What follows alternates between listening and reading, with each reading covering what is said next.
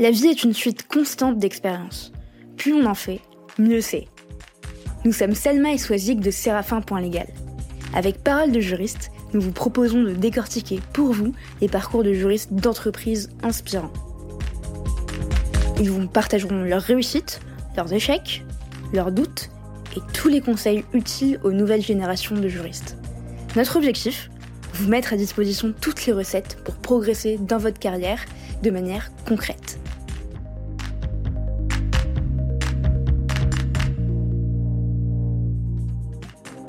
83% des juristes se disent insatisfaits de leur processus contractuel et j'imagine que certains d'entre vous en font partie. Oui, vous qui m'écoutez. Vous qui en avez marre des tâches chronophages et fastidieuses sans aucune valeur ajoutée.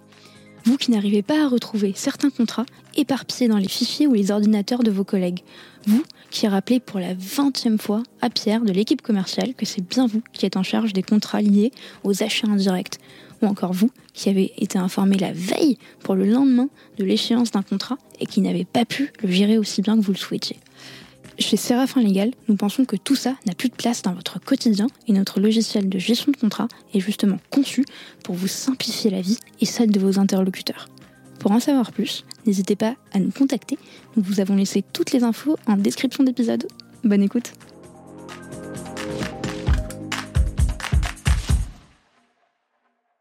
Bonjour Hasna. Bonjour Selma.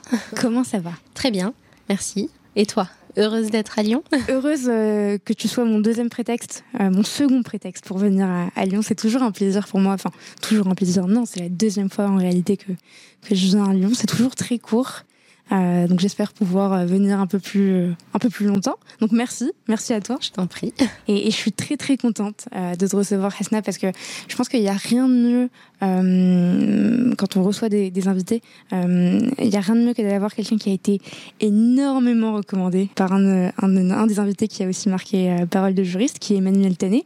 Et Emmanuel Tané, on l'a reçu il y a quelques quelques mois sur le podcast et il disait de toi, en parlant de toi, il disait elle a de l'or dans les mains et dans la tête. Et c'est incroyable de, pouvoir euh, de, dire ça d'un de, ses collaborateurs. Je trouve que c'est la meilleure reconnaissance qu'on peut avoir de la part de, son manager et surtout en public. Tout à fait. Certains enseignants aussi euh, qui est même poussé à être délégué de classe, etc. pour mes prises de parole. Euh, donc c'était dans un petit coin de ma tête, mais j'étais vraiment une, une grande férue de, science et, mhm. et, je voulais vraiment soigner les gens. Et puis finalement, j'ai basculé sur le droit. Donc c'était quand même assez j'ai eu la chance d'avoir deux domaines qui m'intéressaient. Euh, et pas qu'un seul, mais euh, non, initialement c'était pédiatre. Et, pourquoi pédiatre ou médecine du sport? Tu te souviens? Alors, euh, pédiatre parce que j'aime les bébés. enfin, j'aime, j'aime voir les bébés, j'aime l'innocence et puis le, le, le côté assez dépendant et vraiment euh, toute, euh, toute la complexité qu'il y a autour d'un enfant euh, et toute l'innocence qu'il y, a, qu'il y a autour d'un bébé. Donc je, voulais les soigner, je, je voulais m'en occuper, je voulais, je voulais apporter un peu ma, ma petite pierre à l'édifice. et ensuite, alors j'ai fait quelques années de gymnastique. à mon niveau, hein, je... c'était pas extraordinaire, mais j'étais très impliquée dans, dans, le, dans le club, donc les enfants du devoir de Yona. Euh, et j'ai rencontré des médecins du sport à l'occasion des différentes compétitions et j'étais euh, j'étais vraiment impressionnée par euh, par le métier euh, le métier qu'ils faisaient et leur implication. C'est un métier qui est assez peu connu quand on quand on s'intéresse pas au milieu médical.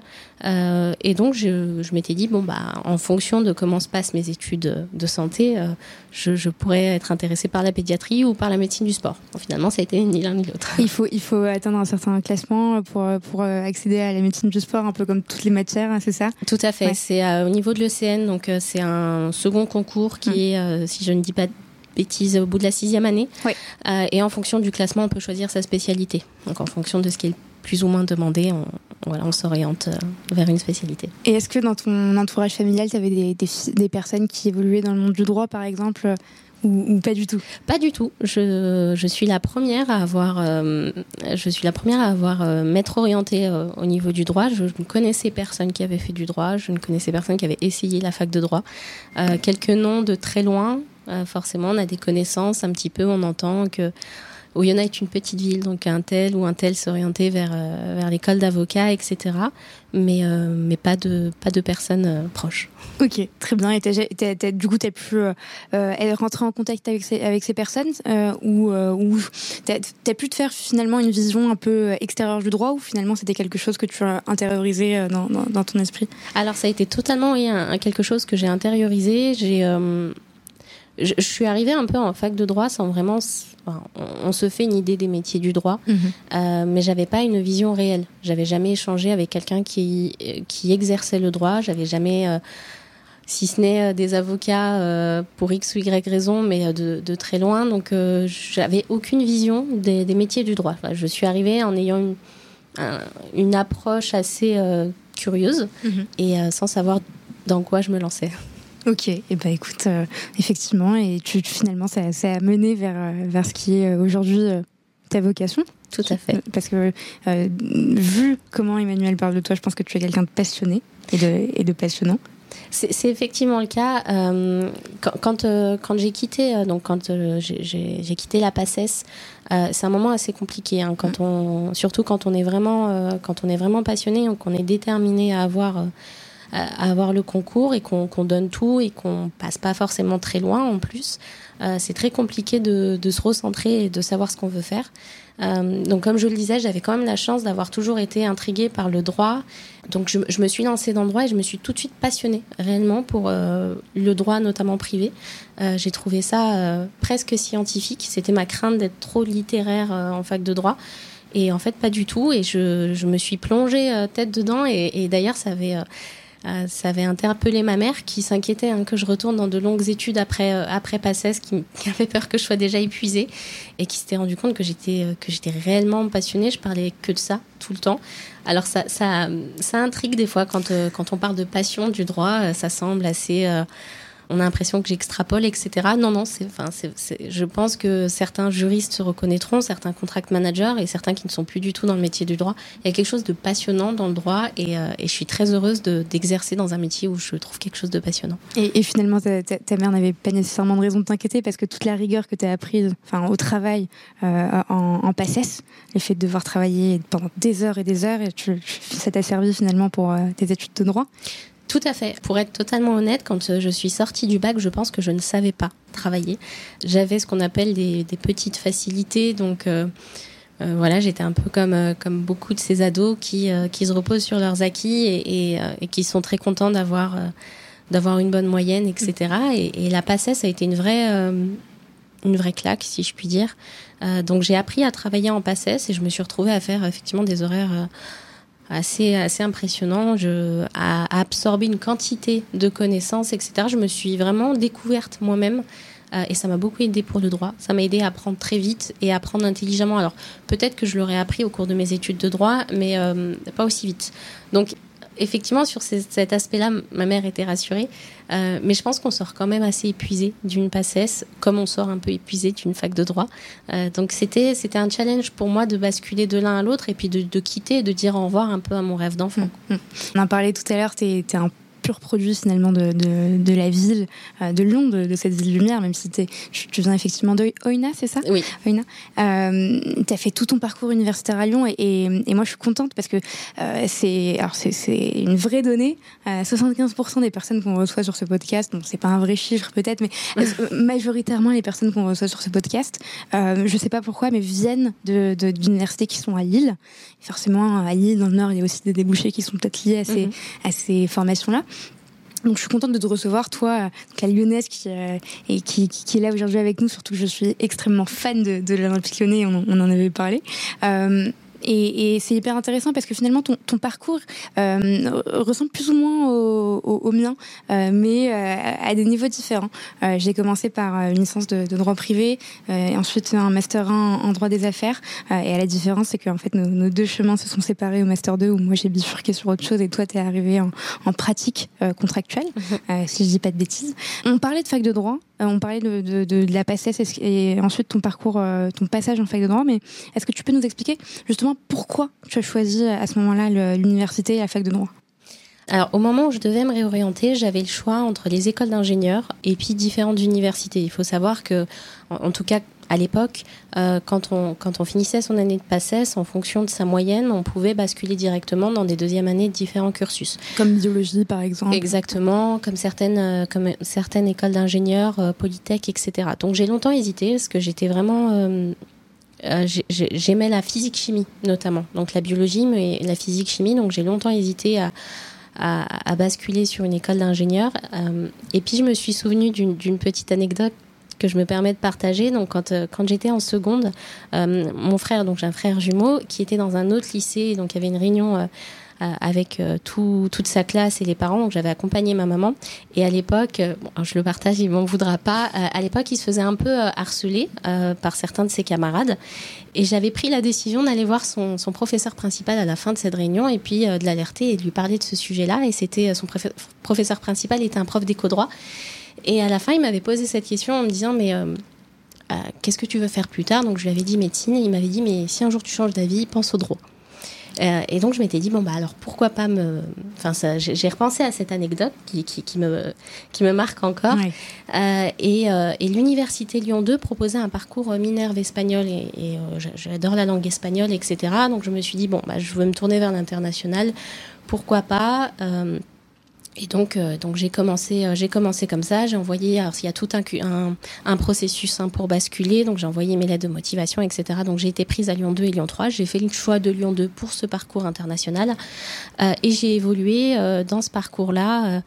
Euh, en faisant euh, d'abord du droit général, ensuite en choisissant le droit privé, euh, parce que c'est ce qui m'appelait le plus et ce qui me correspondait le plus, bien que à la base je voulais faire du droit de la famille ou du droit des étrangers. Hein, on a forcément, je pense qu'on est beaucoup à se lancer dans le droit en se disant on, va faire on, va avoir un métier qui qui qui, qui aide les gens, etc. On va défendre la veuve et l'orphelin. Exactement. Euh, et puis finalement, on se passionne pour d'autres choses, on s'intéresse à d'autres choses. Donc moi, ça a été le droit de privé, le droit des affaires. Donc ensuite, un master en droit des affaires, ouais, c'était euh, c'était réellement logique pour moi. J'avais été euh, j'avais été d'ailleurs marquée par certains de mes chargés de TD qui étaient certains des avocats, etc., spécialisés en droit des contrats, droit des obligations. Euh, donc j'ai basculé en master 1 droit des affaires et euh, à l'occasion de mon master 1, donc je, travaillais euh, en parallèle de mes études, donc dans une salle de sport où je faisais beaucoup de, de contrats d'adhésion et j'étais vraiment intéressée par la matière contractuelle en plus de ce que je voyais pendant mon master. J'adorais faire des recherches sur le sujet et j'ai découvert le master 2 droit et pratique des contrats qui est donc un master tri-accrédité entre Lyon 1, Lyon 2, pardon, Lyon 2, Lyon 3 et saint Euh, et qui, euh, qui avait eu un changement de direction et euh, donc un des directeurs, le directeur pour la partie Lyon 2, était l'un de mes enseignants en master 1 en droit fiscal et un enseignant qui m'avait qui m'avait particulièrement marqué. donc je m'étais dit bon bah je, je, vais postuler à ce master, c'est celui-ci qui me correspond et j'ai eu la chance d'être prise un master qui est très jeune, donc on avait peu d'informations sur, sur ce master-là et comment ça se passait. Et, et finalement, c'était un master qui se voulait très pratique, qui nous a vraiment orienté euh, vers une vers une vision très pratico-pratique du contrat et du droit contractuel avec des enseignants qui et des chargés de TD qui étaient euh, des responsables juridiques, des avocats, etc. Euh, et, puis finalement, je me suis rendu compte que j'avais bien bien choisi ma voie. Est-ce que ce professeur principal euh, est au courant que tu t'es réorienté vers du droit? Est-ce qu'il s'en souvient Est-ce que tu as pu reprendre contact avec lui pour lui dire? Non, non, je n'ai jamais pu reprendre contact. J'avais demandé à mon frère s'il était encore euh, s'il était encore enseignant, donc c'est au lycée Paul Pinlevé, euh, et non, a priori il n'était plus là-bas, donc je J'aurais peut-être un jour l'occasion, j'ai pas pensé à demander le nom, mais il faudrait peut-être que je cherche sur LinkedIn et je pense que je lui enverrai un jour un message pour, euh, pour lui, lui faire savoir qu'il a, qu'il a participé à, à, ma carrière. On lui enverra cet extrait. tu parlais de, de, de cette expérience que tu avais eue en, en, salle de sport et hum, certains étudiants disent souvent euh, euh, qu'ils doivent faire euh, le choix entre financer ses études et faire des stages en été. On entend souvent ça, je pense que tu as dû souvent euh, entendre ça. Euh, toi, tu faisais les deux, puisqu'en fait, tu as travaillé en tant qu'hôtesse euh, d'accueil chez Adventure Group euh, et tu as aussi travaillé en tant qu'agent commercial chez Fitness Park. Euh, et en même temps, enfin, tout ça en même temps que tes études. Euh, et pour avoir euh, moi-même fait ça à un moment de, mes études et vu des amis faire ça, on a tous des exemples.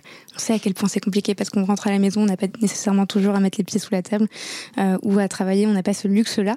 On, on, travaille, on travaille et il faut, qu'on arrive à s'organiser. Euh, comment comment tu as réussi justement à concilier ces deux aspects Et, est-ce que tu te souviens de cette période? Est-ce que tu pourrais nous en parler? Oui, oui, je, pourrais en parler et je pense que ça pourrait potentiellement intéresser certains, certains étudiants. oui, je m'en souviens très bien. avec du recul, je me rends compte que ça a été très compliqué. J'étais, j'étais littéralement épuisée, hein, disons, disons-le, et je pense comme beaucoup d'étudiants qui travaillent. Par contre, j'ai eu la, chance, je, parle vraiment de chance d'avoir des, des, jobs étudiants qui étaient euh, faciles, entre guillemets, par rapport à ce que certains de mes amis ont pu, euh, ont pu ou ont dû faire. Euh, je pense à certaines chaînes de restauration rapide, etc., avec des emplois du temps qui sont euh, beaucoup plus contraignants. Moi, c'était essentiellement le week-end. Quelquefois, ça basculait. Alors, c'est les fameux contrats modulables, etc. Donc, ça me prenait, ça me prenait beaucoup de temps. Avec du recul, je me rends compte, j'avais pas, j'avais pas le même temps de révision que que certains de mes camarades. J'avais pas le même temps de repos non plus. Donc, les premiers temps, je, me suis adaptée. Et c'est vraiment pendant ma L3 où ça a été, ça a été particulièrement euh, dur. Euh, je me souviens de ces nuits où en semaine je devais, enfin je dormais deux heures par nuit parce que je devais rester euh, éveillée jusqu'à 4 heures du matin pour finir mes TD, des dissertations à rallonge avec rendu obligatoire, etc. très peu de possibilités d'adapter sa situation parce que bah, la, fac est, ce qu'elle est. Hein. On ne peut pas s'adapter au cas de chacun. Euh, et euh, le week-end, pas possibilité de rattraper mon, sommeil de la semaine parce que je travaillais euh, quelquefois jusqu'à 22h, 23h, vu que c'était notamment en salle d'escalade. Donc, euh, quand euh, j'étais en plein dedans, c'était, euh, j'avais l'impression que c'était une coupure. Après, c'était vital. Hein. j'avais, j'avais besoin de travailler. C'était vraiment un, job alimentaire. je travaillais aussi l'été en, en usine, mais ça me permettait de payer mon loyer. Et puis ensuite, il fallait manger. donc, donc j'avais, j'avais pas le choix. Mm. Et puis, je me, je me disais que j'avais quand même un job sympa par rapport à d'autres. Donc, finalement, on, on, relativise bien. J'ai fait des belles rencontres je voilà ça, ça, ça, me changeait. Et puis surtout ça me j'y trouvais du droit. On, y revient je trouve tout le temps du droit. Alors, je crois que c'était le droit du travail parce que euh, je pense que si on se penche un peu sur le sujet des, contrats étudiants il y a, beaucoup de questions euh, en matière en matière sociale. Donc euh, je passais des heures à à, analyser, etc., les questions que certains me posaient, certains de mes collègues, même si j'avais pas réponse à tout, mais voilà, ça, m'intriguait. Et puis ensuite, quand j'ai été, euh, j'ai été chez Fitness Park, c'était vraiment le droit de la consommation, le droit des contrats. Donc voilà, j'y trouvé un intérêt. Et puis finalement, euh, voilà, j'ai rencontré d'ailleurs euh, des footballeurs dans les salles de sport. J'ai pu faire vraiment des, des, jolies rencontres. Donc même si ça a été dur physiquement et, et psychologiquement, je pense comme beaucoup d'étudiants, ça reste quelque chose qui nous forge. et je pense que ça a aussi permis de, de, ça me permet de travailler aujourd'hui comme je travaille euh, et d'apprécier mes week-ends différemment. c'est une bonne manière de voir les choses effectivement mais euh, tu as été euh, justement agent commercial.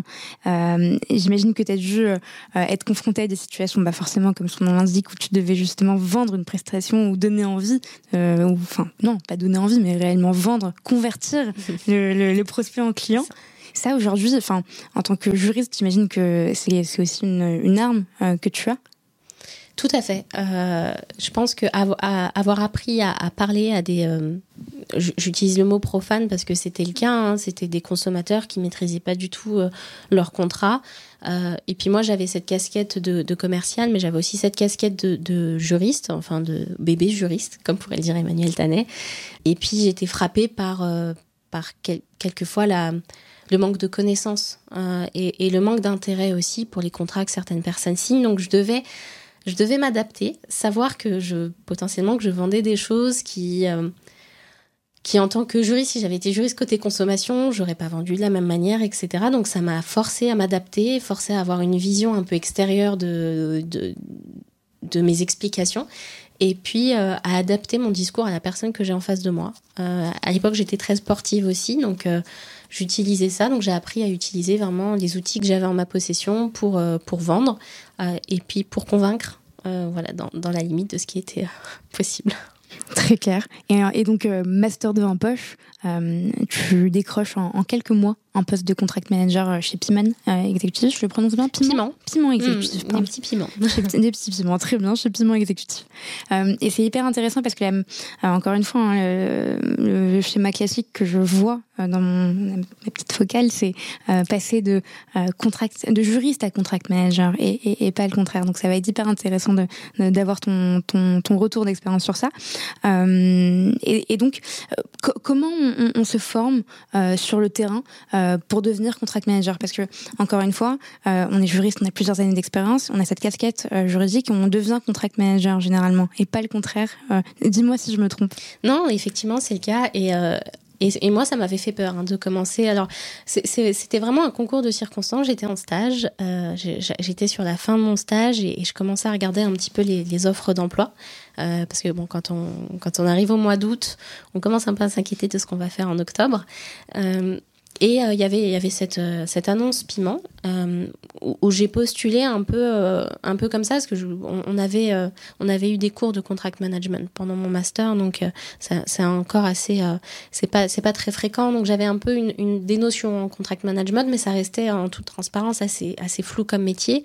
et j'ai été contactée directement par, par Piment. Je connais c'est pas le milieu du consulting non plus, donc je découvrais ce que c'était.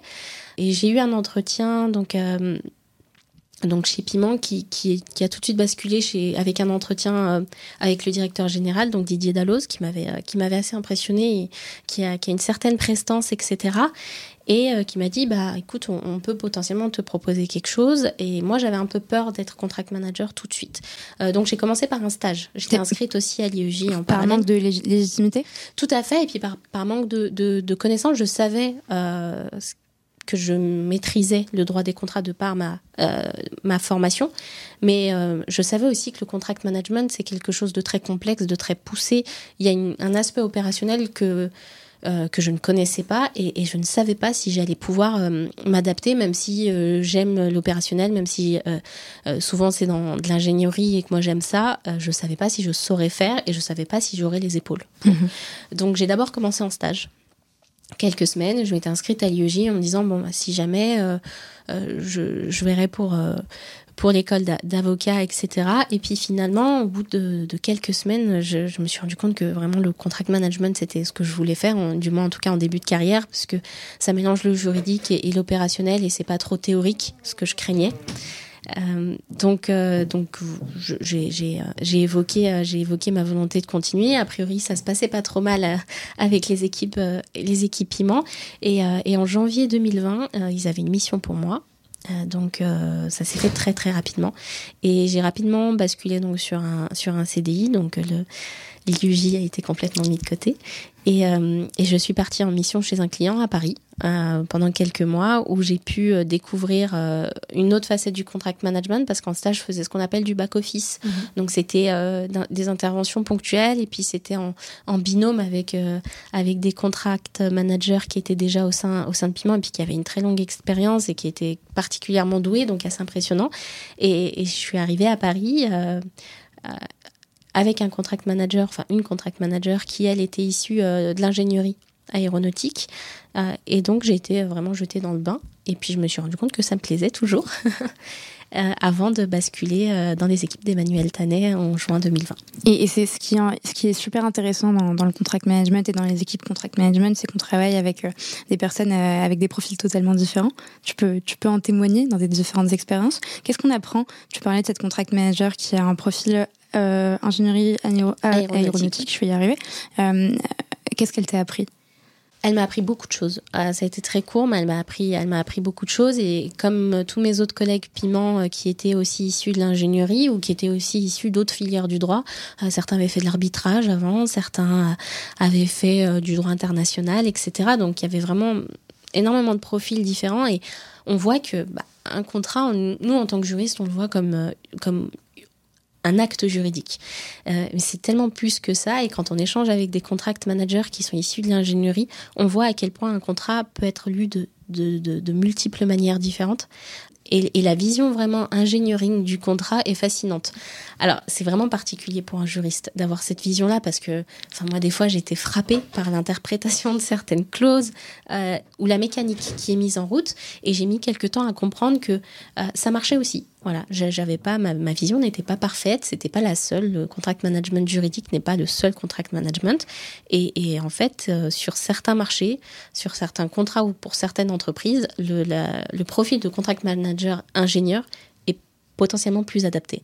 Donc euh, j'ai appris ça, et puis j'ai appris des choses euh, très opérationnel. J'ai appris des choses sur les centrales nucléaires, euh, j'ai appris des choses euh, sur, sur les navires, sur les frégates, etc. Donc j'ai vraiment appris au, au, au, travers de, de l'expérience des personnes avec qui j'ai travaillé et ça c'est ça c'est génial. Et justement, j'allais te demander ta définition du contract management. Tu as commencé par nous parler de vision du contrat. Euh, oui, alors euh, de manière très globale pour moi le contract management c'est vraiment le l'identification, l'analyse et ensuite la gestion des risques qui sont liés à une relation contractuelle. Et par risque, on entend euh, les risques de détérioration de la relation client tout simplement jusqu'au euh, risque de mauvaise exécution et jusqu'à la réclamation. Donc c'est vraiment très large et, et selon les contrats, on, a vraiment euh, des risques qui sont, qui sont variés. Et, c'est en ce sens où je pense qu'on a une définition donc globale hein, qui est le cycle du contrat, la gestion du contrat, etc., l'expert contrat. mais on a autant de contrats que d'entreprise et autant de contract management que de contrats et de spécificité des contrats. Ce sera pas le même contract management sur du marché public que sur du marché privé, que dans la pharmaceutique, euh, que dans le nucléaire, etc. Et, c'est ça qui est euh, qui est très intéressant, mais de manière générale, oui, c'est un peu le, le, médecin du contrat, le spécialiste du contrat, le contract manager. Et est-ce qu'on on pourrait pas dire finalement que c'est aussi un ensemble de bonnes pratiques euh, qu'on met en place euh, et, et, de créativité qu'on a sur, sur la manière de gérer une relation contractuelle Totalement. Je pense que effectivement, je pense que c'est l'objectif du contract management. Okay. Alors, pour moi, c'est la finalité du contract management. C'est encore quelque chose de récent, enfin, de mon, point de vue, le contract management, on sent que ça se développe dans les entreprises, mais on sent que c'est encore un peu fébrile sur certaines entreprises. Et, l'idée du contract management, et je pense que c'est comme ça que c'est vendu par les contract managers dans les entreprises, c'est que l'objectif, c'est de mettre des bonnes pratiques qui serviront à tous euh, et qui permettront de fluidifier les, relations. Moi, c'est comme ça que j'ai exercé le contract management et c'est comme ça que j'exerce aujourd'hui ma fonction de, de juriste. C'est vraiment la mise en place de bonnes pratiques et de réflexes euh, qui sont identifiés par le contract manager et qui sont ensuite utilisés par tous les, euh, les, acteurs de la relation contractuelle. Alors il y a évidemment une différence entre euh, être un juriste en droit des contrats et un juriste, euh, un contract manager, on, va y venir. Euh, mais est-ce que euh, tu, penses que quand on est, juriste et que son périmètre repose sur les contrats, on peut se sentir mise en danger? Est-ce que ça arrive qu'un juriste se sente mis en danger par une fonction contract management qui commence à, à monter au sein de l'entreprise? Je pense que ça peut être le cas si la relation n'est pas créée entre le juriste et le contract manager. Euh, j'ai du mal à dissocier les deux euh, parce que je suis contract enfin parce que j'ai été contract manager juridique. Euh, mais pour moi, un contract manager est vraiment l'allié du juriste et inversement. Surtout quand on a deux profils complètement différents, notamment quand on a des contract managers qui sont ingénieurs. Pour moi, c'est vraiment un, un, duo qui est qui est infaillible euh, quand il marche bien. Et, et quand euh, quand c'est vraiment deux profils juridiques on a des visions différentes. Et, et, et moi j'ai eu cette expérience où j'ai eu la chance de collaborer notamment avec euh, avec un juriste que, que, je me permets de citer donc Sylvain Moreau où, où on travaillait en équipe et quand une fois que la relation s'est installée euh, ça marche vraiment très bien et, ça se ressentait en négociation, ça se ressent, enfin j'imagine, ça se ressentait en négociation et ça se ressentait aussi dans nos analyses et dans nos échanges ensuite derrière. On apprenait l'un de l'autre euh, et on, faisait vraiment bloc face. Euh, face à notre co-contractant, etc. Et, et quand ça marche bien, il n'y a pas de raison de se sentir en danger. Après, il faut être réaliste aussi. Aujourd'hui, c'est une fonction qui émerge, le contract management c'est encore dur de le positionner. Quelquefois, ça empiète un peu sur certaines fonctions du juridique. Ça peut être en support du juridique, ça peut être en complément. Et c'est là où l'entreprise et euh, toutes les autres fonctions doivent euh, mettre la limite et permettre à chacun de trouver sa place. Très très clair, très bonne réponse. Euh, Nicolas Lefoc, qu'on a reçu il y a, il y a quelques mois sur ce podcast, euh, qui est contract manager chez Siemens Mobility, était euh, lui auparavant euh, juriste. Et il nous disait sur le podcast, euh, en nous parlant de, de plein de contrats qu'il avait négociés, notamment euh, le travail qu'il avait fait sur euh, le contrat qui portait sur le plus grand liquéfacteur au monde, il me disait, ben, aujourd'hui, au vu de, de, de mon expérience de contract manager, je sais que jamais si je, redeviens juriste, jamais je, n'écrirai, je ne rédigerai un contrat de la même manière. Est-ce que c'est ton cas aussi? C'est clairement mon cas. Euh, Aujourd'hui, je, le vois directement quand je fais des analyses contractuelles en tant que juriste. Euh, J'ai une position qui est complètement différente de, de celle que j'aurais pu avoir si j'avais pas été contract manager. Parce qu'en tant que contract manager, je pense qu'on a des échanges qui sont différents avec les opérationnels, euh, notamment en cours d'exécution du contrat. Aujourd'hui, la pratique veut qu'on sollicite le juriste vraiment quand on se retrouve dans une situation presque conflictuelle, alors que, euh, du moins dans mon cas, la relation faisait que les project managers euh, me sollicitaient bien en amont, on échangeait très rapidement sur certains sujets, etc., euh, le moindre envoi d'email. Donc j'avais vraiment une visibilité de l'exécution du contrat, des problématiques même les plus minimes, et surtout de la lecture du contrat, l'objectif d'un contrat, et je m'en suis vraiment rendu compte en tant que contract manager, c'est pas qu'il soit parfaitement écrit, c'est pas qu'il soit totalement euh, en ligne avec les règles contractuelles et le droit des contrats, c'est qu'il puisse être utilisé par les opérationnels. Euh, il faut que la rédaction soit simple et efficace euh, pour que quand eux ont besoin d'utiliser le contrat comme outil, qu'ils n'ont plus la possibilité de simplement échanger commercialement, opérationnellement, il faut qu'ils puissent trouver rapidement la clause qui leur convient et qu'ils puissent l'interpréter facilement et rapidement parce qu'il faut aller vite et il faut débloquer la situation. Donc l'idée c'est pas de rentrer dans des euh, discussions à rallonge sur euh, la validité etc des clauses. Alors après, effectivement, en fonction de l'évolution du litige, on, s'adapte et on a besoin de, de cette euh, maîtrise du droit des contrats et du contrat. Mais aujourd'hui, quand j'écris un contrat ou quand je le négocie, je vais certainement moins m'arrêter sur des points qui m'auraient choqué à l'époque. Et finalement, je me rends compte que bah, en exécution, c'est pas le le mot en plus ou le mot en moins qui va changer la relation contractuelle. Et puis je sais que dans certains domaines, on va pas aller devant le juge, donc ça sert à rien d'interpréter ou d'écrire un, un, contrat comme si on allait aller devant le juge. Donc effectivement, je n'écrirai jamais un contrat euh, de la même manière que si je n'avais pas été contract manager et, euh, et, je n'exercerai jamais le, le, métier de juriste comme, euh, comme certainement je l'aurais fait si j'avais pas été contract manager. Et, je parlais du contrat portant sur le liquéfacteur d'hélium le plus grand. Euh, Nicolas, ça l'a marqué ce contrat. C'est l'un des, des, contrats qui t'a le plus marqué. Toi, est-ce que tu as, un, projet sur lequel tu as travaillé qui t'a marqué plus qu'un autre? Alors, euh, j'ai beaucoup de projets qui m'ont marqué, mais euh, moi, c'est pas réellement un projet qui m'a marqué, c'est une négociation. Euh, c'est un contrat qui était important pour, pour, les commerciaux, mais euh, qui, je pense, a complètement défini ma manière euh, d'appréhender le métier de contract manager et juriste. Donc, c'était avec un, euh, c'était avec une entreprise euh, marine, euh, donc avec le segment marine dans le cadre de ma mission. Et c'était très tôt quand je suis arrivée dans les équipes d'Emmanuel Tanet. C'était un mois, après mon arrivée. Donc je découvrais les process internes, etc. Et je découvrais les équipes. Donc je devais encore créer une relation de confiance avec ces équipes. Et, et j'ai dû aller faire ma première négociation face à un client, avec, face à deux juristes qui étaient très expérimentés, hein, qui avaient qui, avait de la bouteille, si je puis dire. Et moi, j'avais euh, six mois de contract management dans les jambes. Euh, et puis, j'accompagnais le, le, manager, euh, Jacques Révéla, qui, qui était assez, qui est assez impressionnant. Et, et je l'accompagnais et je savais que c'était un contrat qui était important et qu'il y avait une relation réellement commerciale entre, entre ce client et nous. Et, et j'avais un peu peur d'être ce, stéréotype du, juriste parce que bon, j'avais un peu l'idée de casquette, donc du juriste qui bloque et qui potentiellement fait perdre un contrat. Euh, donc j'ai fait un travail sur moi-même avant d'y aller et c'est en ça que ça m'a marqué parce que je savais que toute la confiance des équipes pouvait potentiellement se baser sur cette négociation et euh, que la manière dont j'allais négocier plus tard mes, contrats potentiellement allait être euh, basée et fondée sur cette négociation là donc j'ai vraiment travaillé sur moi-même avant d'y aller et euh, il s'avère que la négociation s'est très bien passée. Euh, je pense qu'on faisait un binôme avec, euh, avec le, le manager. Euh, et on a eu un bon retour du client et ça a créé, je pense, une vraie relation de confiance entre cette équipe euh, marine et notamment avec le, le business manager, donc euh, Alban Moussu, avec qui on avait vraiment une, vraie relation de binôme sur les contrats qui ont suivi. Euh, et c'est vraiment une négociation qui m'a marqué parce qu'aujourd'hui, je me dis que et c'est comme ça que je vais exercer, c'est-à-dire que je vais exercer en écoutant les besoins euh, de mes clients internes et, euh, et en les aidant à obtenir quelque chose et pas en bloquant sur mes positions, pas en bloquant sur, euh, sur des, clauses que je voulais avoir, que je voulais obtenir. Je, vais dans une négociation en essayant d'aider mon client interne et en essayant aussi de comprendre le besoin du client externe. Et, euh, et c'est en ça que ce projet m'a marqué. Puis il m'a aussi marqué parce que c'est un projet que j'ai suivi tout au long de ma mission euh, et qui m'a permis de découvrir beaucoup de choses dans le milieu de la marine.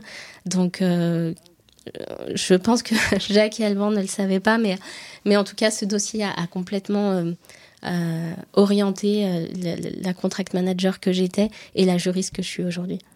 Et je pense qu'ils seront ravis de, l'entendre. Euh, tu, dis que tu avais euh, ces a priori sur la manière dont tu allais potentiellement mener la négociation si tu, tu faisais pas ce travail sur toi-même. Euh, comment, quand on est euh, juriste euh, fraîchement diplômé, qu'on a effectivement à peine six mois de bouteille, comme tu dis, de, de, de, six mois de contract management pardon, dans les pattes, comment on se dit qu'on va potentiellement bloquer une négociation parce qu'on est juriste? Alors, on se le dit parce qu'il y a, y a euh, ce stéréotype du juriste qui bloque. Euh, quand euh, quand j'échangeais, quand quand on commence à échanger, etc. On a toujours ce ah oui mais le client si on si on met le juriste dans la boucle, il va avoir peur, etc. ah cette réunion c'est peut-être mieux qu'on soit juste juste les commerciaux pardon, juste les commerciaux parce que euh, si, si y a le juridique, on a peur que ça, que ça coince et qu'on n'avance pas. Et, donc déjà, cette, cette, cette vision me, me, frappait un petit peu. Je me disais, mais c'est pas cette juriste-là que je veux être et, et c'est pas comme ça que je vais exercer. Donc, qu'est-ce qui bloque, qu'est-ce qui va pas? Et euh, et j'y suis allée en me disant, bon, il, il faut réellement, et c'est quelque chose qu'on a eu la chance d'apprendre dans notre master, il faut comprendre les besoins des deux parties. Euh, un contrat, c'est vraiment un consensus entre les deux parties, et c'est pas juste euh, qui obtiendra le plus, parce que c'est pas comme ça que ça marche. Euh, et, et on a, j'ai eu la chance de faire cette négociation avec un client avec qui ça se passait bien, avec qui il y avait une bonne relation et avec qui il était facile d'échanger pour comprendre les besoins et expliquer les nôtres. Et il y avait vraiment un travail de pédagogie pour euh, détailler pourquoi on bloquait sur certains points, pourquoi on ne pouvait pas évoluer. Une pédagogie auprès du client externe, mais aussi auprès du client interne. Euh, il faut aussi comprendre que euh, les, business managers, les commerciaux, les opérationnels n'ont pas la même vision que nous sur les points de responsabilité, les pénalités, les choses comme ça. Nous, on a une vision beaucoup plus large, beaucoup plus lointaine, des choses qui nous semblent tellement logiques parce que ça faisait cinq ans qu'on apprenait en détail et, qui ne leur parlent pas du tout. Donc, il y a tout ce travail-là où je me suis dit, c'est là où tu dois agir, c'est là où tu dois intervenir, c'est leur expliquer et vraiment euh, axer sur ces points qui ont une réelle importance euh, pour le pour l'entreprise euh, pour laquelle tu travailles et comprendre aussi les points qui sont pas cruciaux, qui sont pas dangereux pour l'entreprise et qui vont faire plaisir aux clients parce que c'est aussi ça. Et, et j'y suis allée avec cette optique là J'y suis aussi allée un peu la boule au ventre en me disant mince, ça, ça, c'est là que je vais créer ma relation de confiance et c'est là où je vais montrer que non, le juriste ne bloque pas systématiquement, non, le CM n'est pas là pour, euh, pour vous mettre des bâtons dans les roues. Et j'y suis allée dans cette optique et finalement, ça a pas trop mal marché. Bravo. Et, et, et, ça me fait penser à, à Émilie Tokar-Kalam, euh, qui, qui, euh, qui était une juriste, euh, une directrice juridique, et qui aujourd'hui euh, est consultante en legal operations, mmh. et qui euh, nous disait, euh, en fait, si on n'est pas mis dans la boucle, c'est qu'on a peut-être merdé quelque part. J'utilise le terme, je suis désolée de, de ma vulgarité, mais c'est peut-être qu'on a fait quelque chose qui n'allait pas. Et donc, en fait, il faut comprendre ce qui a dysfonctionné pour arrêter de, dysfonctionner nous-mêmes. Euh, et donc, ce recul que, que tu as eu euh, alors que ça faisait euh, uniquement quelques mois que tu avais commencé, bah, c'est, finalement c'est très bien de l'avoir dès le départ. Et, euh, et, et c'est ce que tu as fait. Euh, il y a quelques mois, encore une fois, euh, on, on, parlait d'Emmanuel. Il, il, nous disait que, il nous parlait de son équipe et il disait, encore une fois, on l'a dit tout à l'heure, il disait de toi, on va encore le redire, c'est important. tu as de, de l'or dans les mains et, et, dans la tête, et, et plus cette échange passe, et plus les minutes passent sur ce compteur, et plus je, je, je continue à comprendre. Je l'avais déjà compris au téléphone, mais je, je comprends effectivement tout ce qu'il disait. Euh, et, il parlait de l'équipe et, je vais lire ses propos. Il disait euh, euh, qu'il avait justement une équipe soudée avec des personnalités très différentes, mais toutes avec un trait de caractère commun, un grand professionnalisme et une implication sans faille. Et il dit, je, ne sais pas si elles liront cet article, mais je suis extrêmement fière de pouvoir échanger et compter sur elles au quotidien. C'est hyper fort. Et, quoi de plus beau en matière de, de, de reconnaissance, finalement que que son manager vous complimente euh, une équipe euh, tout entière. Et, d'ailleurs, il se demande même si vous allez lire cet article tellement finalement ça, compte pour lui. Euh, Qu'est-ce que ça fait de travailler avec un manager aussi reconnaissant, bienveillant, tout en étant exigeant? Parce que ne serait-ce qu'avec une heure et demie d'échange, je comprends que Emmanuel Tenet est très exigeant. Qu'est-ce que ça fait de travailler avec quelqu'un comme Emmanuel? Au départ, c'est intimidant. Emmanuel et toute son équipe. Hein. quand, donc, quand j'ai fait mon entretien avec Emmanuel Tanet, je me suis dit mince, c'est un personnage et c'est quelqu'un de compétent. Donc, qu'est-ce que je vais faire à l'affaire? Parce que c'est vraiment ça un sujet. C'est euh, si on arrive, il nous fait confiance pour intégrer son équipe. On sent que c'est quelqu'un qui a de la bouteille. On sent que c'est quelqu'un qui, maîtrise son sujet et, qui avait en face de lui quelqu'un de très jeune. J'avais 25 ans. Je débutais dans le métier de contract manager et puis j'avais besoin de faire mes preuves euh, et il avait besoin que je fasse mes preuves, j'imagine. Donc, euh, donc déjà l'entretien était assez donner vraiment donner le ton de la relation et, et honnêtement, je pensais pas, euh, je, je, pensais que ce serait quelqu'un qui me pousserait et qui me permettrait d'évoluer. Euh, mais on, on, on, perçoit pas euh, dans un, dans un entretien la bienveillance de quelqu'un et, et ni son côté mentor tout de suite. Euh, et c'est quelque chose que j'ai tout de suite vu. Euh, il m'a, il m'a presque pris sous son aile. L'expression est peut-être forte, mais en tout cas, dès les, dès les débuts, il a fait attention à, à, à ce que, à ce que j'aille dans les bonnes directions. Euh, et puis à me remonter quand les choses étaient positives, éventuellement si elles devaient être négatives. Et, j'apprécie, moi j'aime cette transparence et je pense que c'est comme ça qu'on évolue. Euh, je sais pas être mauvais manager que de dire quand ça va pas ou quand ça va et ça permet à, quelqu'un, surtout quand on est jeune, de, prendre confiance en soi et c'est un, élément essentiel dans ces métiers-là, euh, d'avoir confiance en soi et de pouvoir s'imposer euh, face aux autres. Et puis c'est essentiel d'avoir un manager qui, vous appuie quand ça va pas euh, auprès de nos clients internes parce que ça arrive. Moi j'avais énormément d'interlocuteurs en France et à l'étranger et il fallait parfois s'imposer. Et quand on arrive, quand on est jeune et quand on a certaines personnes en face de nous qui ont 20 euh, ans, 20, peut-être 30 ans d'expérience dans leurs domaines commerciaux, etc., et, qui veulent faire entrer un contrat, euh, on, a beau savoir s'imposer, quelquefois il faut un manager qui, qui, nous appuie et qui, et qui vienne mettre le haut là quand ça va trop loin. Et, euh, et ça, Emmanuel a su le faire. Donc j'ai très vite laisser la place à il fallait que je lui fasse confiance aussi je lui ai très vite fait confiance. Euh, et puis j'avais la chance aussi il le dit très bien euh, quand il quand il parle de, des membres de son équipe d'être entouré incroyablement bien entouré euh, de ces femmes et, et, de cet homme je pense à, à Zitouni euh, qui, qui sont incroyablement compétentes. Euh, j'ai vraiment enfin je, je, je vraiment je pèse mes mots euh, brillante. Euh, je pense à Aude je pense à Yuline Lee, je pense à Wafa. Elles, avaient toutes un domaine de prédilection. Euh, Sophie Rota aussi, qui, et elles m'ont toutes pris un, petit peu sous, leurs ailes, notamment Aude Lalande, avec qui j'avais une certaine proximité et avec qui j'aimais échanger parce qu'elle avait un parcours, c'était assez récent aussi, enfin son orientation vers le contract management était, était relativement récent. Elle était passée par le même poste que moi juste avant. Et, et elle avait cette envie un petit peu de m'apprendre et, et j'adorais échanger avec elle et j'adorais échanger avec toutes, toutes ces personnes qui à aucun moment ne m'ont fait sentir mon, mon jeune âge ou, le peu d'expérience que j'avais. Et, euh, et, ça m'a très vite mis en confiance malgré qu'on était dans une période compliquée avec le confinement. On, avait euh, beaucoup de télétravail, beaucoup de distanciel et j'ai quand même pu euh, euh être accompagnée, j'ai quand même pu être épaulée, j'ai pu apprendre de ces personnes J'aurais aimé apprendre plus, on veut toujours apprendre plus, euh, mais euh, c'était vraiment une humainement parlant, c'était euh, c'était une très très belle expérience. Et de puis c'est des exemples quoi. Quand on commence, quand on a six mois d'expérience, etc. On se dit bah c'est comme ça que je vais exercer, c'est comme ça que voilà, c'est ce que je veux faire pas, for pas forcément en tant que contract manager, mais voilà, m'ont toutes raconté leur, leur parcours, elles m'ont toutes raconté ce qu'elles ont fait avant, comment elles en sont arrivées là, comment aujourd'hui elles analysent les contrats, comment elles exercent à l'international avec, euh, avec cet aplomb. Et on, sait que c'est pas toujours facile aussi d'être une femme dans ces entreprises multinationales euh, et avec, euh, avec cette cette force de caractère qu'elles avaient, mais avec vraiment tout en douceur, c'était, c'était, je pense qu'Emmanuel Tanet a eu les mots justes en parlant de son équipe. Et, et ça s'entend euh, quand on parle aussi, euh, et ça donne envie notamment de travailler avec euh, avec ces personnes-là. Quel conseil justement tu donnerais à, à des, des, jeunes contract managers ou même des contract managers un peu plus seniors qui commenceraient des missions justement en détachement, comme tu l'as fait, si je me trompe pas, c'était mmh, un mmh, détachement chez un client comme Schneider, pour s'intégrer par exemple? Quel conseil tu leur donnerais? Je pense qu'il faut être curieux. J'ai toujours fonctionné comme ça. j'aime j'aime apprendre de tout le monde ça m'a réussi.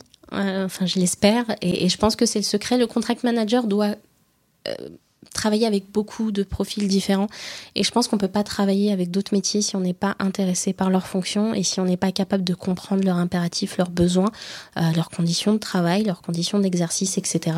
Enfin, de, manière générale, euh, sur des fonctions support comme sur l'opérationnel, hein, sur les fonctions support, je pense au credit management par exemple, avec qui je travaillais beaucoup.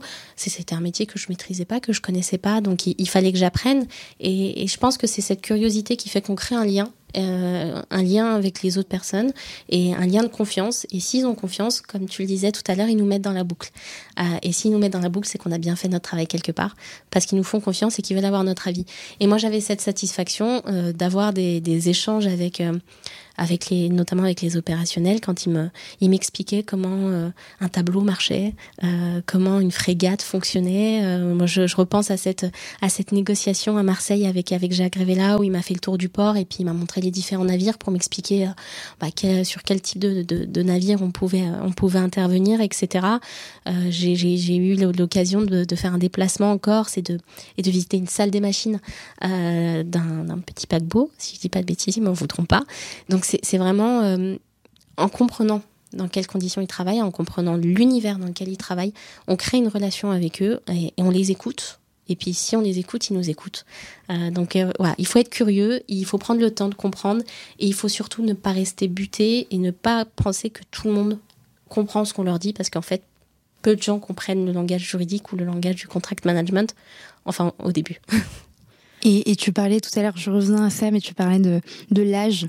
Euh, c'est très vrai ce que tu dis, c'est que quand on, quand on commence et, et, euh, et qu'on est jeune, euh, on peut être confronté justement à, à, des milieux dans lesquels on, on, on nous rapporte, on nous je vais trouver le terme, on, on, ramène. on nous ramène, merci, euh, on nous ramène toujours à notre âge, euh, toujours à notre âge, et en fait on en fait un, une sorte de, de point particulier, de d'argument. De, de, euh, Qu'est-ce que tu, enfin, comment t'expliques euh, cet élément-là? Je pense que ça rassure certaines personnes de, de ramener euh, la compétence à l'âge. Euh, c'est assez, surtout sur des postes comme les contract management ou, le juridique, quand on a une, une, petite jeune de, de, 25, 27 ans qui arrive euh, et puis qui nous dit non, ça, ça vous le ferez pas parce que ça marche pas, ou ça, ça passera pas, ce contrat-là, on le transfère pas parce que parce que c'est dangereux. Euh, quand on a quelqu'un en face qui a 25 ans et qui a vu comment ça se passait, etc., c'est facile, c'est plus facile pour la personne en face de dire non mais elle est jeune, elle sait pas. Voilà. Elle est jeune, elle n'a pas d'expérience, donc forcément, elle croit que c'est dangereux, mais en fait, ça l'est pas.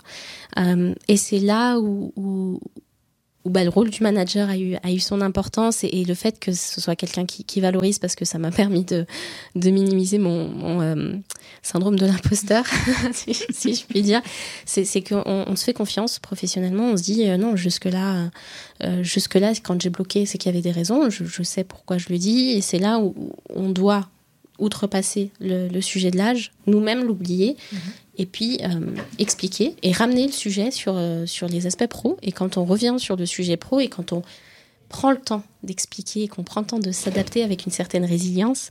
Euh, J'avais un, un, un, des managers business qui, qui m'avait fait cette remarque, qui me disait que, que, voilà, que j'avais eu une certaine résilience et que ça avait peut-être aidé. Donc euh, je, reprends je reprends ces termes. Je pense que quand on fait preuve de résilience et qu'on explique et qu'on détaille pourquoi on bloque et pas qu'on dit juste on bloque et puis point, c'est moi qui décide, ça change euh, les choses. Après, moi, j'avais cette euh, particularité, c'est que j'étais beaucoup en télétravail. Euh, j'étais derrière ma, mon Teams, j'étais derrière ma photo Teams. Beaucoup pensaient que c'était une photo de moi beaucoup plus jeune. Donc beaucoup pensaient que j'étais plus âgée. Euh, je, me souviens d'un de mes collègues qui est à enfin d'un de mes anciens collègues qui était à Bratislava et qui en pleine conversation me coupe, me dit mais Asna, quel âge as-tu? Donc je, je, je, lui dis bah je, je viens d'avoir, je venais d'avoir 26 ans. Il me dit, ah, donc c'est vraiment ta photo est récente. Il me dit, oh, je pensais que tu étais plus âgée. Et je pense que ça avait. C'est un compliment venant de sa part. Je pense que oui, c'est un compliment quand, euh, quand c'est dans le milieu professionnel. si ça avait été en vrai, je ne sais pas. Euh, mais euh, et ça a certainement facilité aussi les choses. Après, je, je ne cacherai pas que dans cette entreprise, je, je l'ai très peu ressenti. Euh, je ne sais pas si c'est un concours de circonstances, etc., ou la mission qui veut ça. J'ai très peu été mise face à mon âge euh, ou face à mon rôle de femme, etc. C'est des questions qui se posent. Hein. J'ai des collègues, euh, des anciennes camarades de classe qui m'ont demandé si c'était pas compliqué d'être une femme contract manager, d'être une femme dans une multinationale, d'être une jeune femme. Et moi, je l'ai pas ressenti. Alors, est-ce que c'est la culture d'entreprise? Est-ce mmh. que c'est les équipes avec qui je travaillais? Beaucoup d'opérationnels, hein, que ce soit la marine, que ce soit l'industrie, que ce soit le nucléaire. j'ai jamais eu ce sujet. Moi, j'ai une très belle expérience et si ça peut rassurer les, jeunes femmes qui, se posent la question, allez-y. Effectivement, c'est ce que j'allais dire, c'est, une, c'est un sujet de culture d'entreprise euh, et on, pourrait se dire que dans ces secteurs qui ont l'air euh, très euh, masculins, on pourrait ressentir ces éléments-là, mais ça reste finalement une question de, de, de, de, culture d'entreprise et quelle est la vision qui, qui est transmise par, par les, les, les dirigeants à ce niveau-là et comment on fait pour éviter ce genre de choses avec des managers comme, comme Emmanuel ou tu parlais de Jacques tout à l'heure également qui, qui, ont cette capacité effectivement de faire confiance à des personnes qui sont certes jeunes, mais surtout et avant tout compétentes.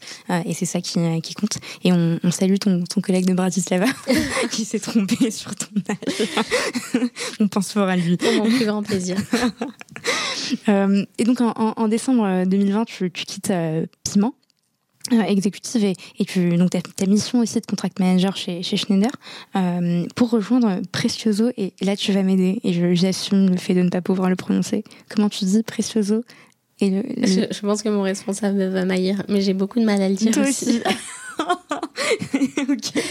Voilà donc Lingerbig Lingerbig Lingerbig c'est ça? Lingerbig j'espère. Lingerbig bon on va y arriver. Donc en, donc en, on l'a refait. On va peut-être pas la couper, mais c'est pas grave. Donc en décembre 2021, tu rejoins Precioso Linjebig euh, en tant que juriste.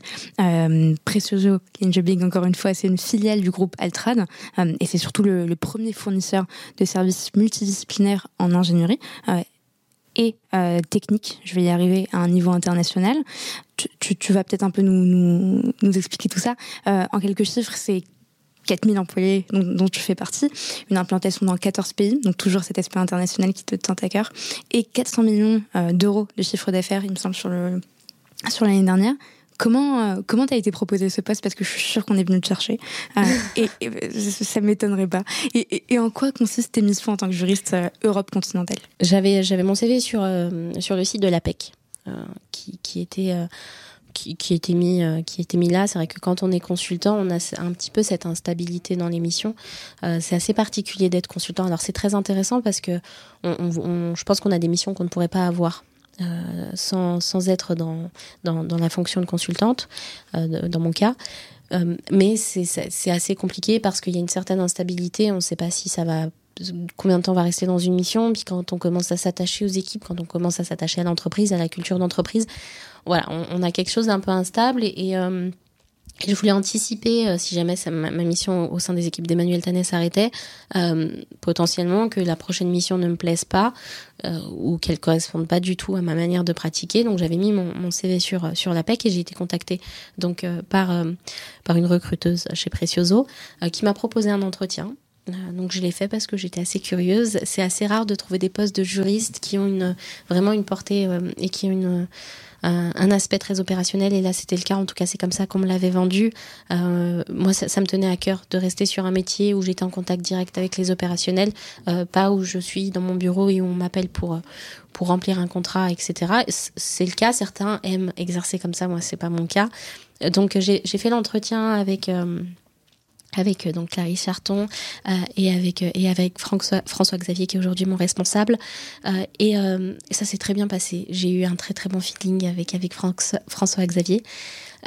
Sa manière de manager etc du moins la vision qu'il avait du management son parcours et puis le, le poste qui m'était proposé, c'est-à-dire avec un très grand volet support aux opérationnels. Donc c'est ce que je faisais déjà, euh, que ce soit dans la phase négociation de contrat jusqu'à la phase euh, exécution et clôture des contrats, et avec beaucoup de choses à mettre en place. C'est une entreprise qui a grossi très vite, euh, qui a beaucoup changé ces derniers temps, notamment en, en, intégrant le groupe Altrad, etc.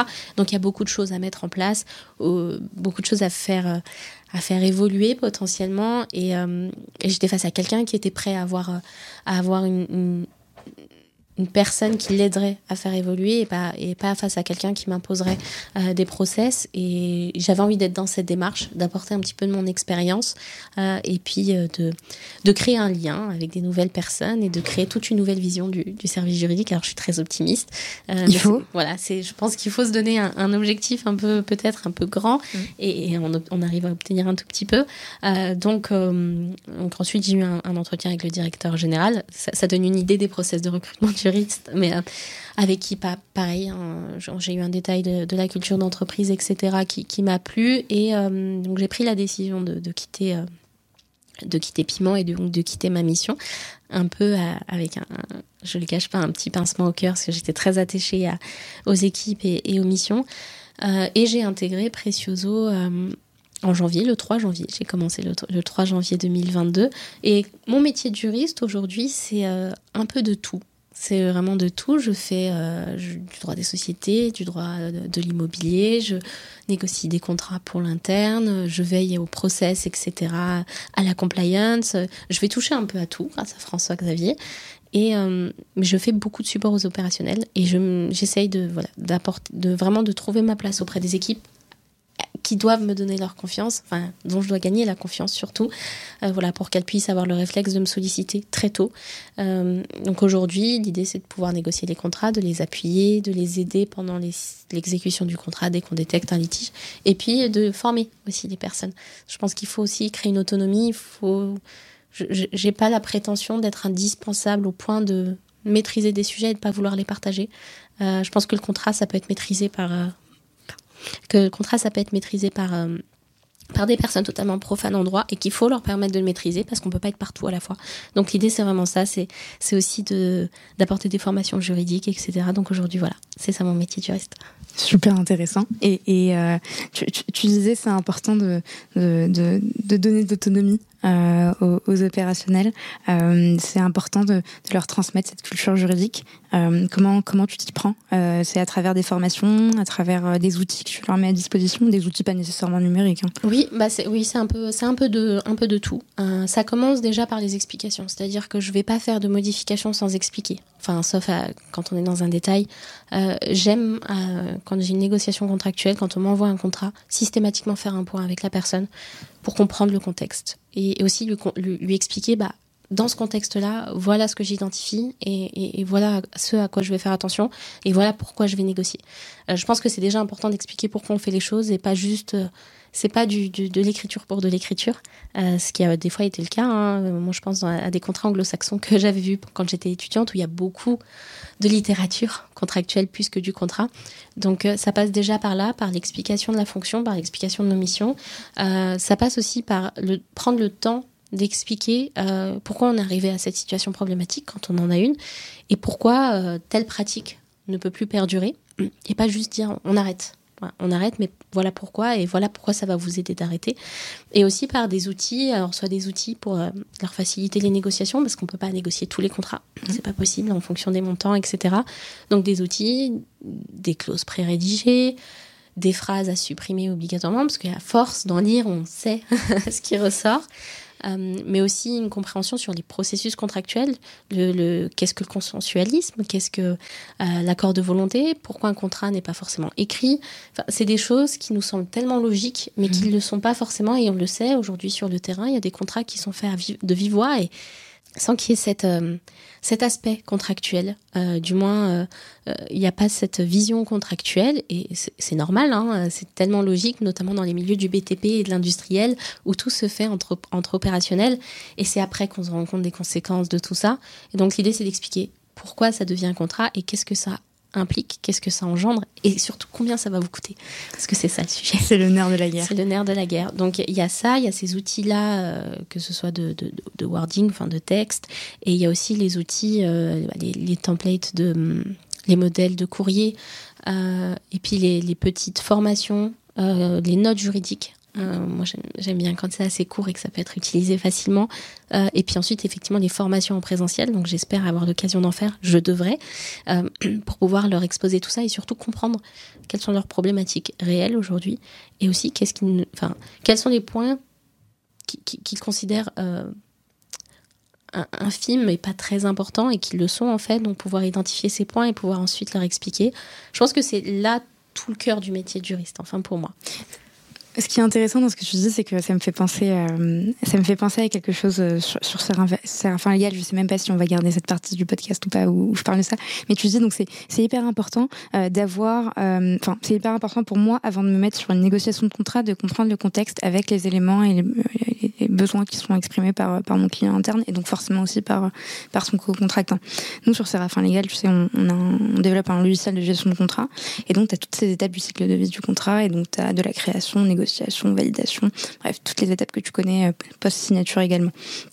Et, c'est intéressant parce que c'est, on pense souvent que c'est pour des contrats à très faible valeur ajoutée, mais ça peut aussi servir pour des contrats stratégiques euh, qui dépassent des montants, ou ça peut dépasser aussi euh, un simple NDA. Enfin, ça, peut être aussi utilisé pour, pour de gros contrats. Et, c'est vrai que là, je me rends compte que euh, on devrait finalement euh, rajouter une sorte de, de peut-être de, de, de, de, petites vidéos à mettre à disposition, d'avoir justement le l'opérationnel qui sont en capacité de, de s'enregistrer, en train d'expliquer, de faire un brief finalement, c'est un brief sur, sur le, le, contrat, le contexte, et de pouvoir mettre ça à disposition euh, aux juristes sur la plateforme avant la, avant la négo, parce qu'en fait la négo a lieu sur la plateforme. Mhm. Et, et, et, et c'est pour ça que j'adore ce podcast aussi, parce qu'en fait moi ça me permet d'avoir, bah, tu vois, tous ces retours euh, et de pouvoir dire à, à, l'équipe produit, mais ce serait hyper intéressant de faire ça, euh, parce que bon, certes on travaille tout le temps avec nos clients, mais il y a peut-être des choses qui nous disent pas et en rencontrant d'autres personnes comme toi, ben, on, peut avoir ces idées-là. Donc euh, merci. Je t'en prie. C'est une très bonne idée. Euh, et en plus, on communique beaucoup en vidéo euh, au sein de l'équipe. On, on, aime bien faire ça, travailler de manière asynchrone.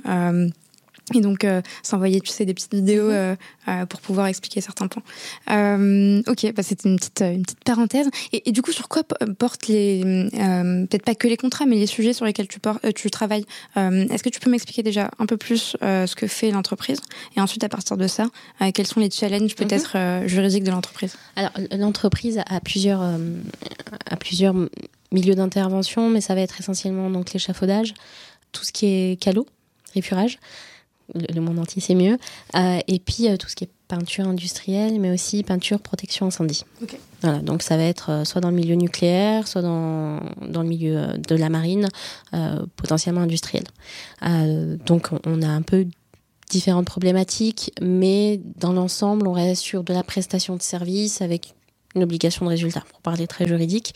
Donc les, les, les, les contraintes sont plus ou moins les mêmes, mais la culture d'entreprise des clients et la culture d'intervention peut varier. Enfin, c'est certain que c'est pas c'est pas la même chose dans du nucléaire que euh, sur un que sur un paquebot euh, que euh, dans une dans une entreprise. Classique dans une usine. On, a, on a des secteurs qui sont plus stricts que d'autres, etc. Donc l'idée c'est aussi de s'adapter. Bon, c'est séparé en plusieurs BU, donc mes interlocuteurs sont différents.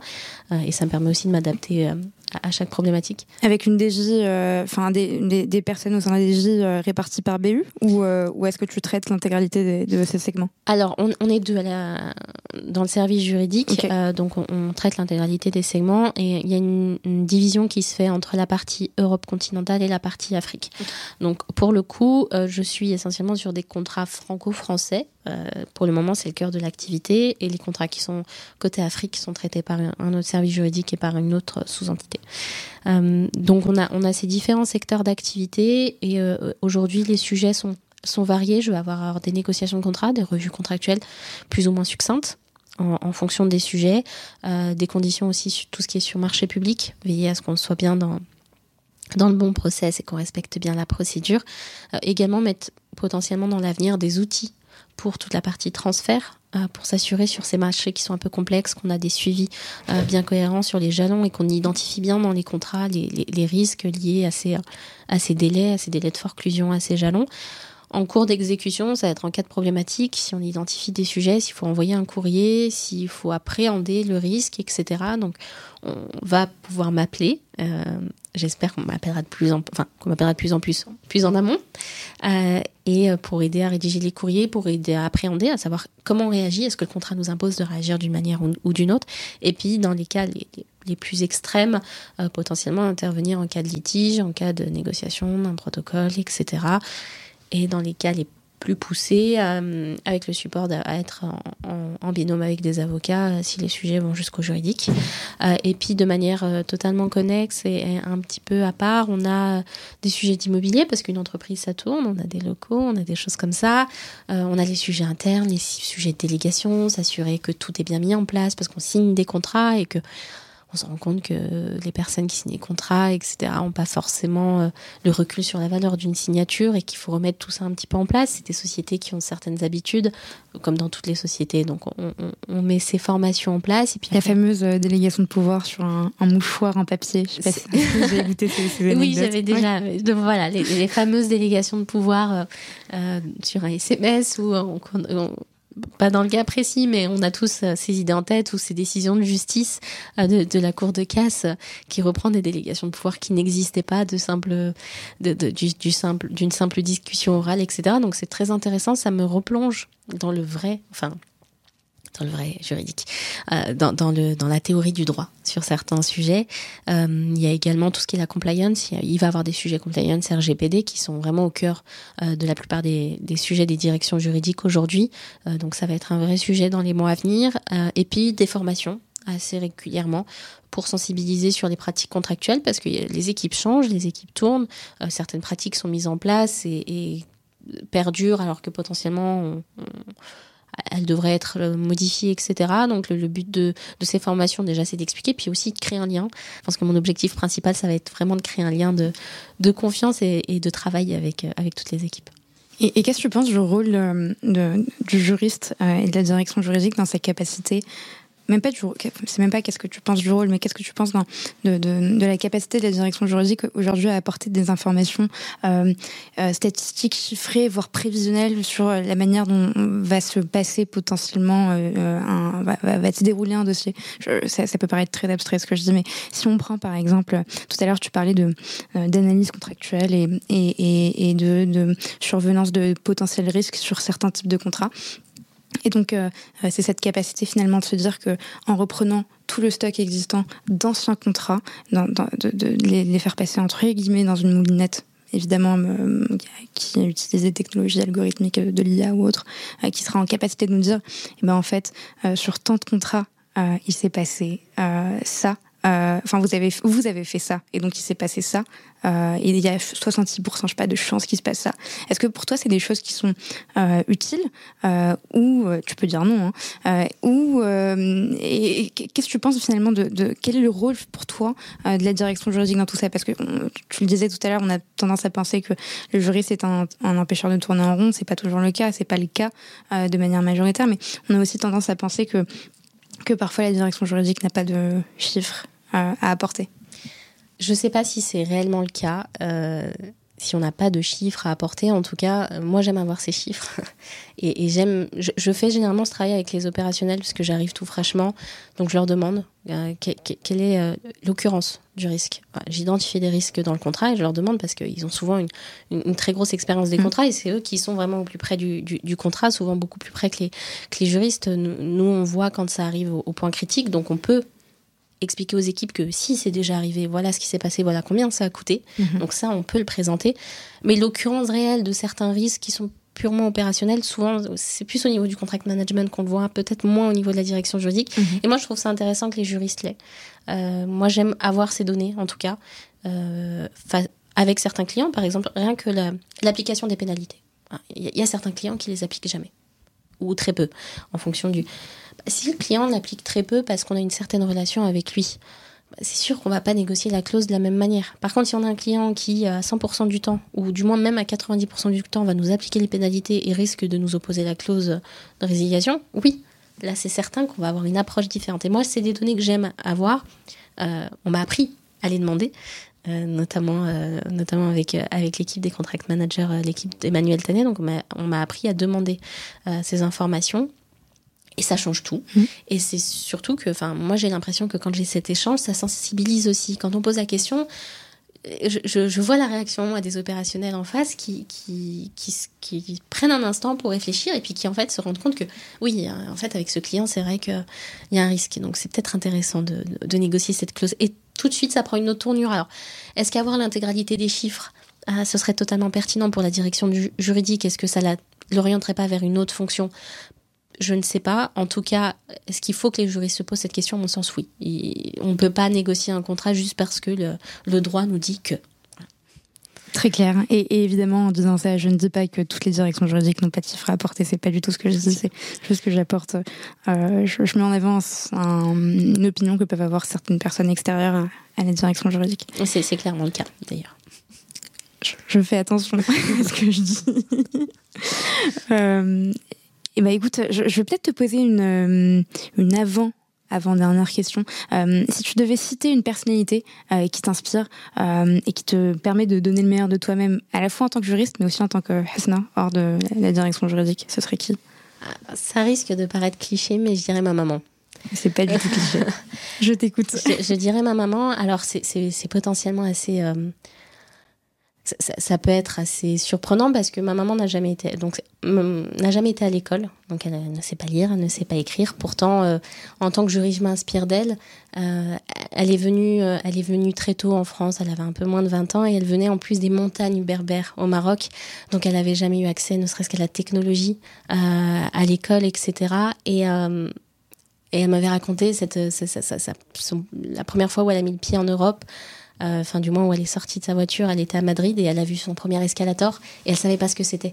Et, euh, je me dis quand je vois son parcours aujourd'hui, quand je vois comment elle s'est adaptée à tout ça, et je me dis mais euh, si, quelqu'un qui n'a jamais été à l'école peut s'adapter et peut apprendre des autres et que c'est comme ça qu'elle a réussi, c'est comme ça que moi je dois prendre les sujets pour pouvoir réussir aussi. Donc c'est comme ça que j'ai toujours, j'ai toujours fait. Donc j'ai appris d'elle. Elle a appris deux langues euh, toute seule. Aujourd'hui, elle parle le français très bien, elle parle l'arabe littéraire alors qu'elle ne connaissait pas ces langues. Euh, et puis, elle n'arrêtait pas de me répéter que si elle avait été à l'école, elle aurait certainement fait de grandes études euh, et qu'elle aurait certainement aidé des gens. Donc, je, j'aide des, entreprises à ma manière aussi. Euh, et, je m'inspire d'elle, je m'inspire de sa patience avec les gens, je m'inspire de, son amour pour l'apprentissage. Euh, c'est pour ça que j'apprends de tout le monde. Elle aime apprendre de tout le monde. Elle me pose des fois à moi-même des questions sur le droit. Elle aime comprendre quand elle voit un sujet. Elle s'arrête pas à ce qu'elle entend, elle s'arrête pas à ce qu'elle voit. Euh, et elle échange avec moi. Donc, j'essaye de faire pareil avec les gens parce que si ça m'a fait évoluer euh, si elle a réussi à me faire évoluer, je pense que je peux faire aussi, euh, je peux aider certaines personnes comme ça. Et puis elle a une force de caractère impressionnante. Euh, elle a élevé ses enfants toute seule.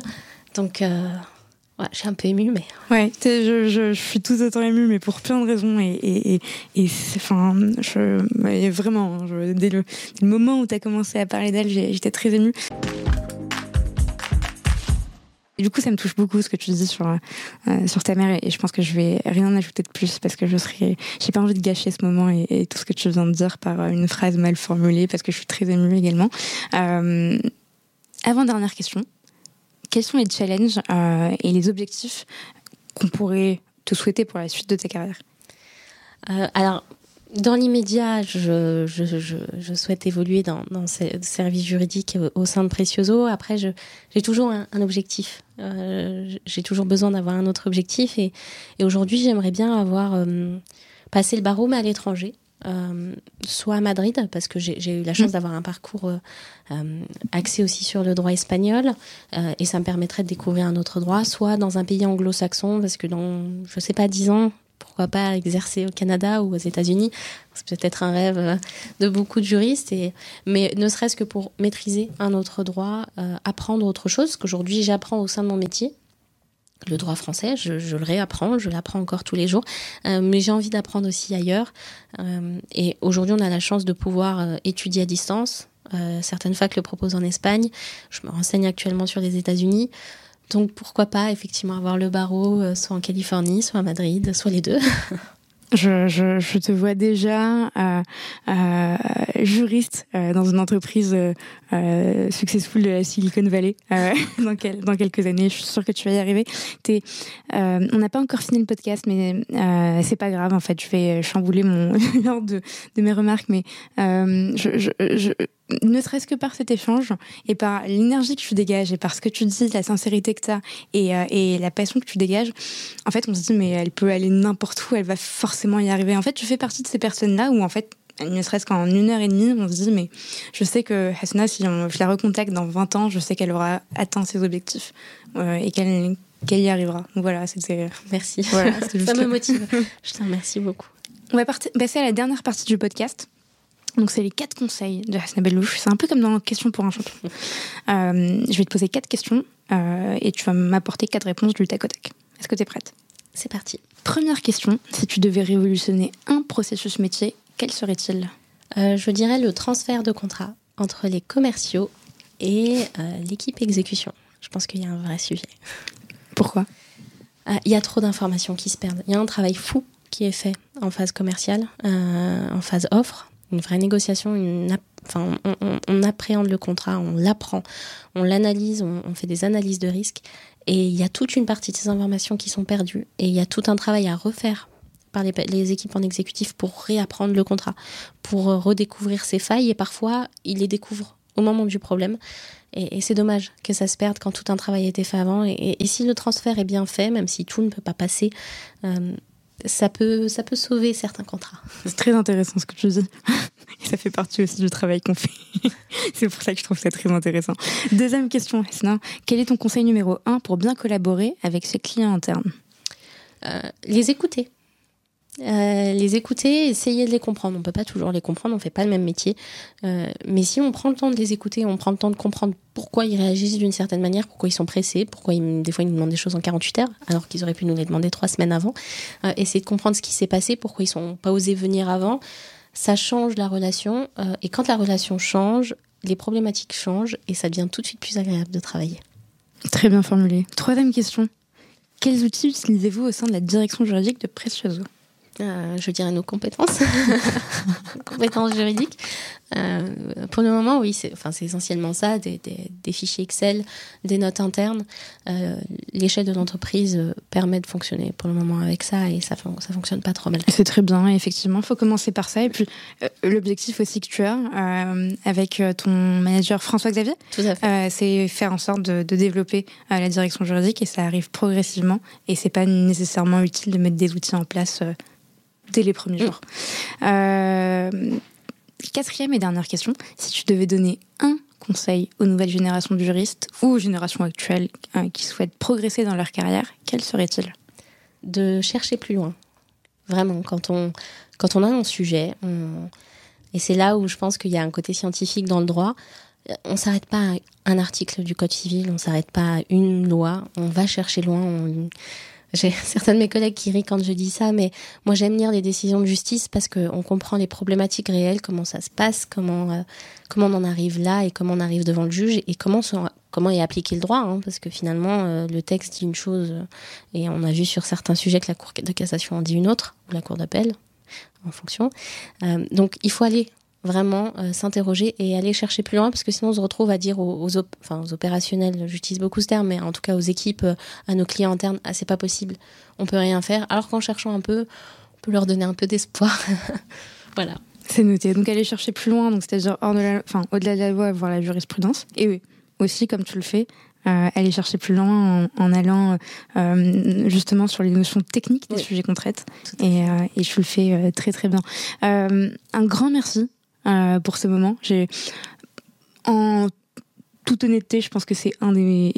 enfin, euh, l'idée n'est pas de dire que les autres moments n'étaient pas, enfin, avec les invités n'étaient pas euh, géniaux, tout aussi géniaux, mais je pense que c'est un des meilleurs enregistrements que j'ai eu depuis le départ. Parce que je suis extrêmement touchée par, par ta manière d'être. C'est, c'est communicatif, c'est fou. Je, je sais pas, mais je, je vais appeler Emmanuel en sortant pour le remercier parce que je pense que j'ai jamais été aussi émue après un enregistrement. Je te remercie Selma et, euh, et c'est partagé. Je pense qu'il y a aussi une certaine proximité qui se veut de par nos parcours et nos, et nos histoires et, et ça me touche d'être euh, sur ce podcast. Ça me touche d'en parler un petit peu, d'avoir pu euh, évoquer ma maman, évoquer aussi la précarité étudiante et, sensibiliser peut-être ces métiers qui sont souvent exercés par des personnes qui n'ont pas eu le même parcours. Donc, donc je suis très heureuse d'avoir partagé ça. Je suis très heureuse d'avoir pu citer certains de mes collègues qui, j'espère, seront très heureux de, de, connaître l'impact qu'ils ont eu sur ma profession. Et puis, je suis très heureuse d'avoir été recommandée par Emmanuel Tanet et des paroles qu'il a eues.